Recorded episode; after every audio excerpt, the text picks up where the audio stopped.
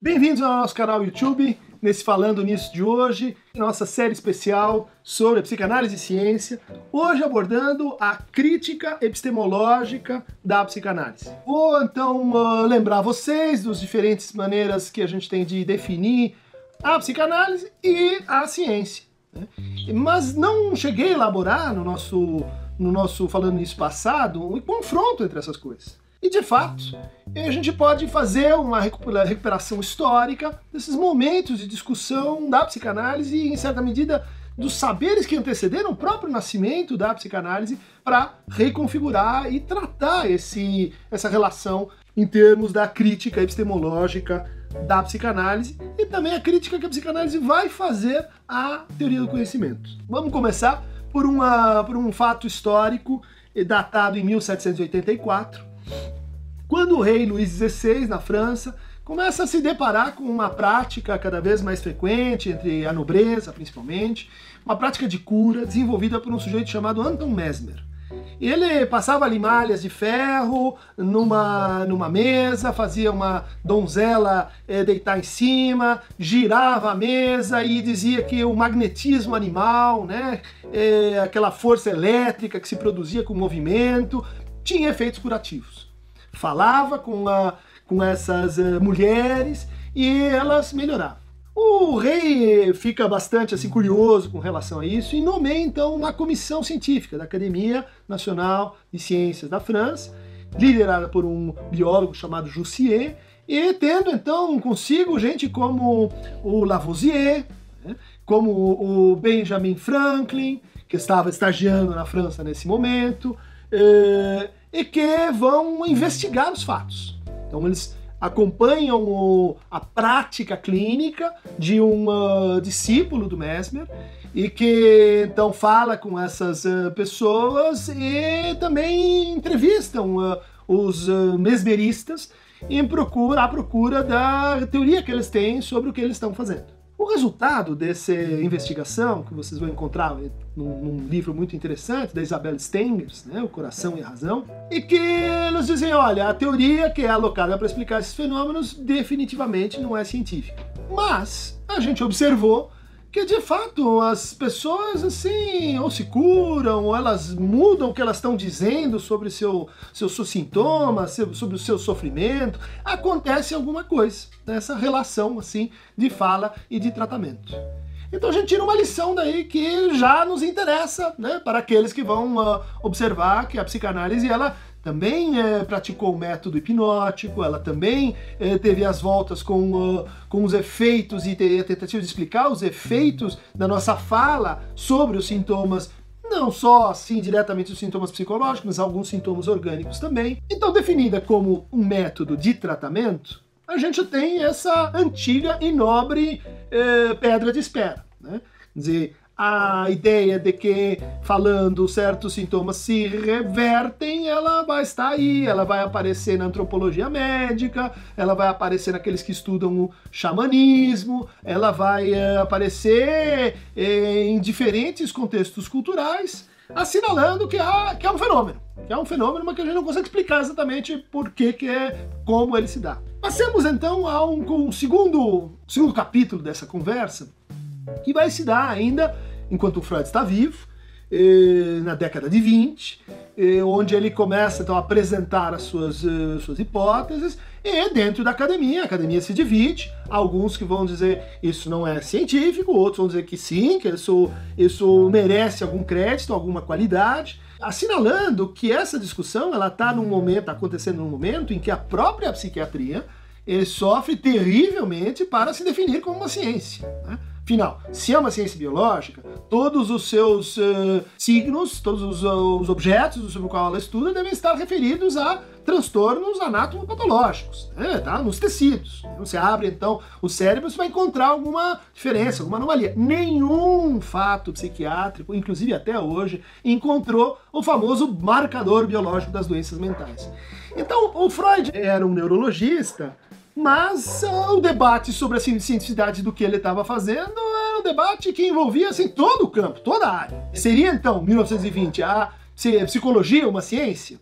Ainda estamos num momento em que Wundt, Titchener estão discutindo e formulando a extensão e a aplicabilidade do método experimental em psicologia. O Fechner está tentando descrever assim algumas leis gerais da percepção. Nesse contexto, destacaria um conjunto de críticas muito interessantes desenvolvido justamente por teóricos da ciência de extração marxista.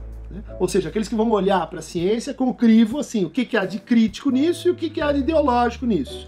E aqueles vão olhar para a ciência e dizer qual a historicidade desse saber. Que vão perguntar para que serve e para quem serve esse saber. George Politzer é um exemplo, entre outros, um autor uh, húngaro que faz uma análise da psicologia no seu princípios, uh, crítica dos princípios da, da psicologia, dedicando então alguns capítulos ao experimentalismo, outros a Gestalt e alguns à psicanálise.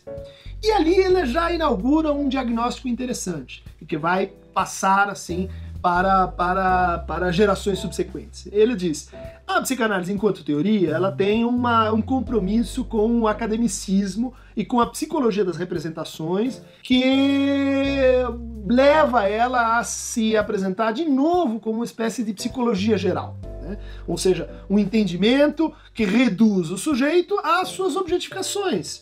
Um entendimento que reduz o sujeito a um conjunto de funções psicológicas. Né? Então, memória, atenção, vontade, razão, sensibilidade, percepção, cada uma delas é o que é, uma, é um pedaço, pedaço de nós. E no fundo, o que a psicanálise faria quando ela tenta estabelecer a sua metapsicologia a partir da teoria das representações, representação coisa, representação palavra, é um compromisso com um tipo de psicologia que não está à altura, diz o Politzer, do que se espera de uma verdadeira psicologia para a nossa época ou seja, uma, uma forma de saber que seja capaz de transformar, né, de alterar as, uh, as demandas do sujeito.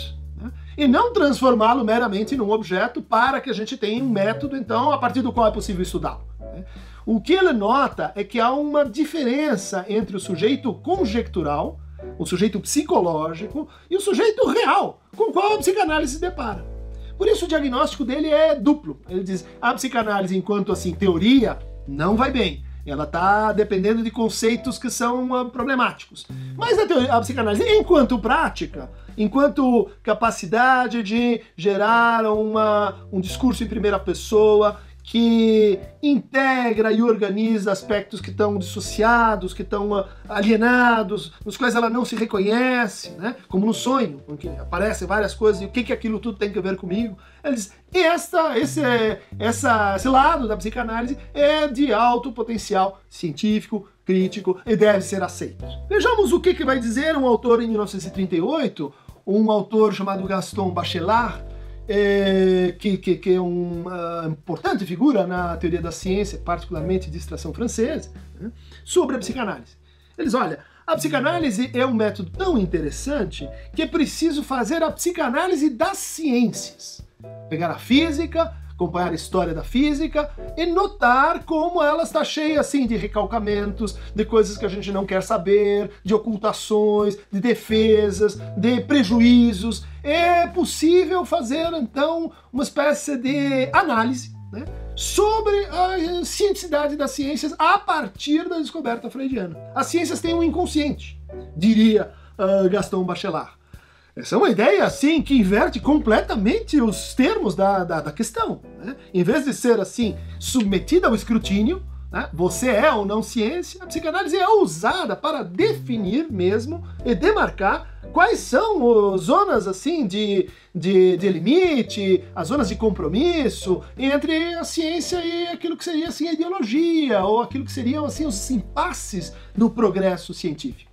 Outra posição, Passamos a 1939, é, um dos pais do positivismo lógico, Ludwig Wittgenstein, que era contemporâneo do Freud, e que vai então analisar algum, alguns, alguns trechos assim do, da psicopatologia da vida cotidiana, da teoria dos sonhos, e vai eh, criticar a psicanálise, criticar o Freud, basicamente dizendo o seguinte: o que ele está fazendo aqui não é uma verdadeira explicação.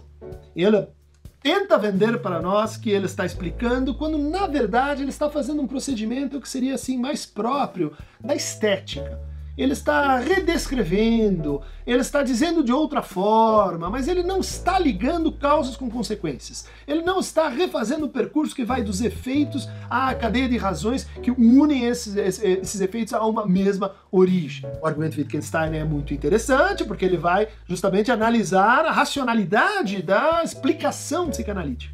Problema. Wittgenstein tem, assim como muitos teóricos da ciência, a ideia de que o psicanalista ele cura providenciando explicações para os pacientes.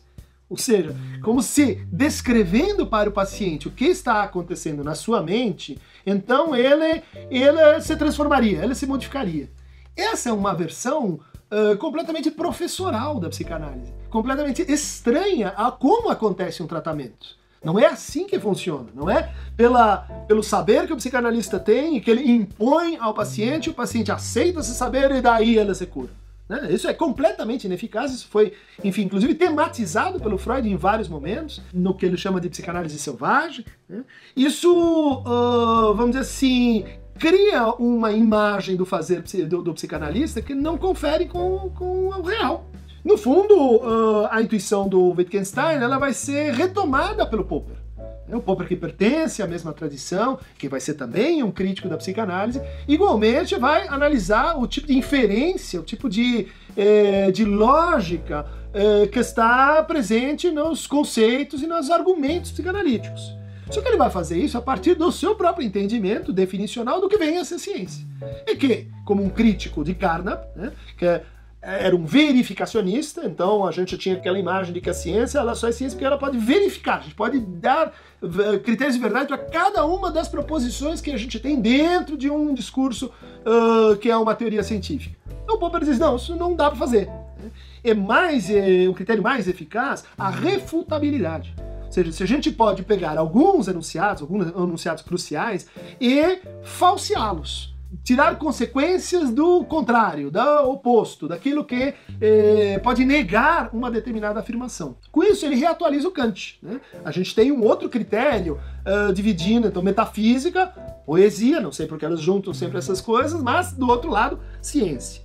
Mas a crítica popperiana, muito conhecida, muito badalada, não resiste ao Popper, é o que vocês vão encontrar aí popularmente nos, nos sites de divulgação e etc ela aparece num livro muito importante, de 63, Conjecturas e Refutações, né, do Karl Popper.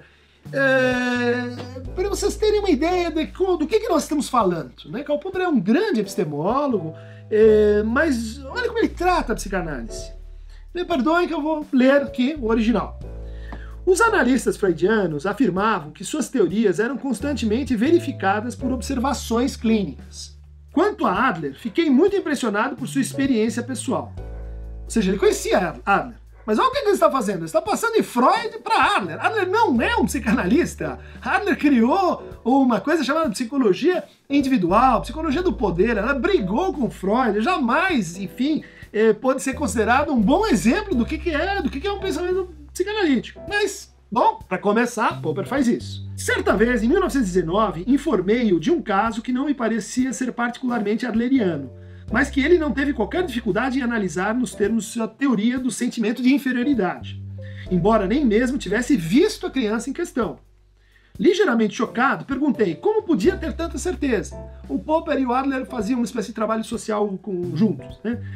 Bom, responde o Adler. Porque já tive mil experiências desse tipo. Respondeu ao que não pude deixar de retrucar. Com este novo caso, o número passará então a ser mil e um. O que queria dizer era que suas observações anteriores podiam não merecer muito mais certeza do que a última, que cada observação havia sido examinada à luz da experiência anterior, somando-se ao mesmo tempo as outras como confirmação adicional. O que ele está falando é o quê? Que é os clínicos, né? O que é a clínica? É uma experiência, né? Uma experiência. Você já viu muitas vezes, mas nunca exatamente aquele caso, um caso parecido. É um tipo de saber aproximativo.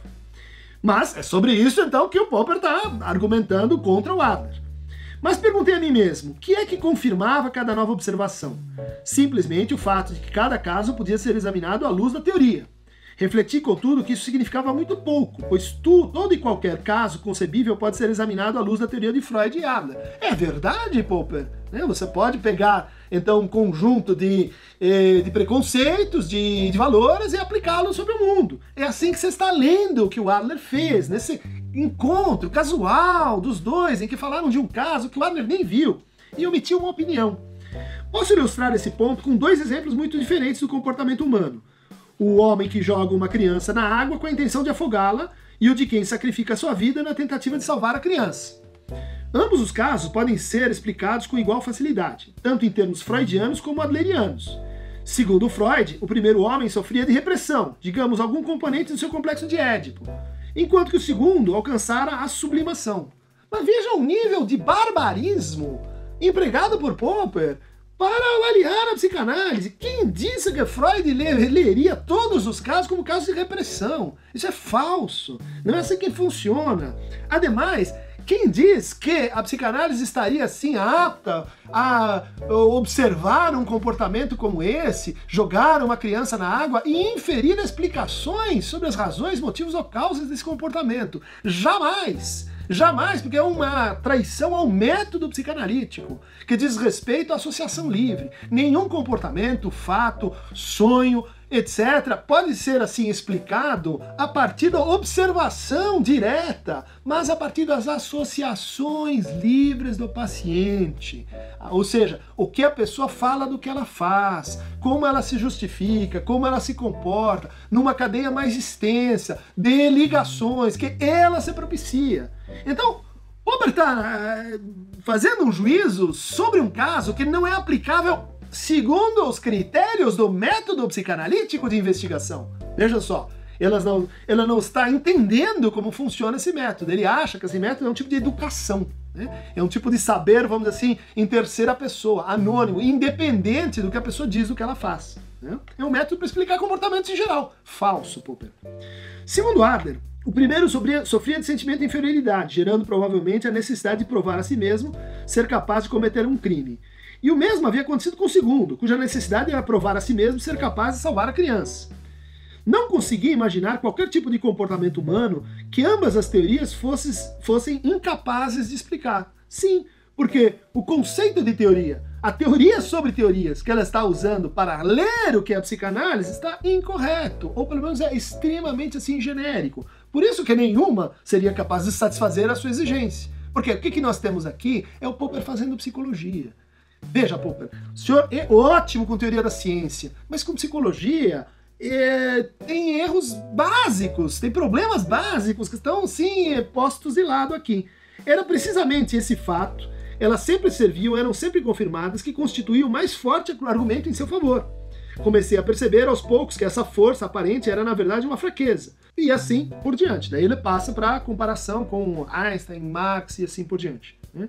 Ou seja, o explicacionismo que Popper está atribuindo à psicanálise, a impossibilidade dela rever seus próprios pressupostos, transformar os seus conceitos, e é de fato algo que levanta suspeita para nós. Né? Um saber que não, não muda com a experiência, nem pode ser refutado, nem se transforma com o tempo, tem toda a cara cena que é um tipo de ideologia dogmática.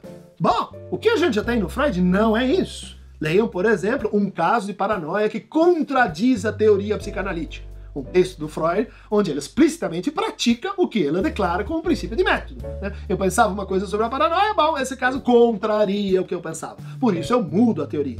Leia por que, que Freud muda o seu entendimento sobre o recalcamento de três ensaios para inibição, sintoma e angústia. Bom, por que, que, por que, que ele tem que mudar tanto a teoria dele? Por que, que há uma primeira tópica, uma segunda tópica, uma terceira tópica, a pulsão de morte? É porque ele dá as voltas com transformações que, que são necessárias nos conceitos para que a gente aprimore o nosso entendimento dos fenômenos.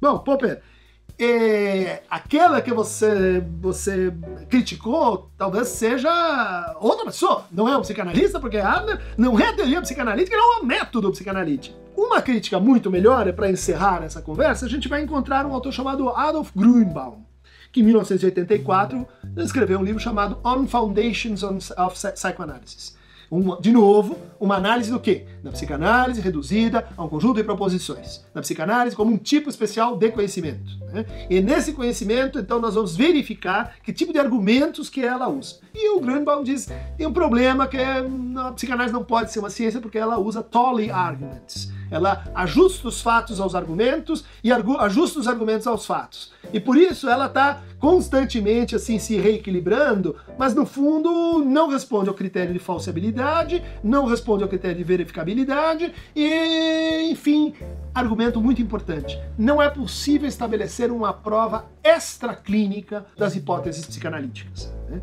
Esse argumento é forte. Ou seja, não dá pra gente é, verificar a cientificidade da psicanálise a não ser assim, praticando a psicanálise. Né? Então, você tem que assim, se tornar psicanalista, ou então ser paciente, porque senão você não entende, senão você não se, se ajustou, você não sabe como é que é, etc. O argumento do Greenbaum foi reforçado por estudiosos da história da psicanálise que foram entrevistar, como Paul Rosen, antigos pacientes do Freud e daí cotejaram uh, o que eles descobriram com o relato do paciente com o que o Freud tinha posto no caso.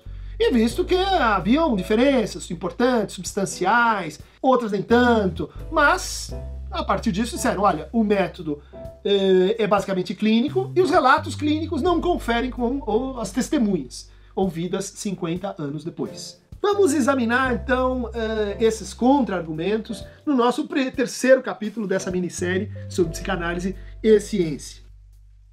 Por hoje é só. Clique aqui no Aqueronta Movebo e se epistemologize um pouco mais recebendo o nosso Falando Nisso.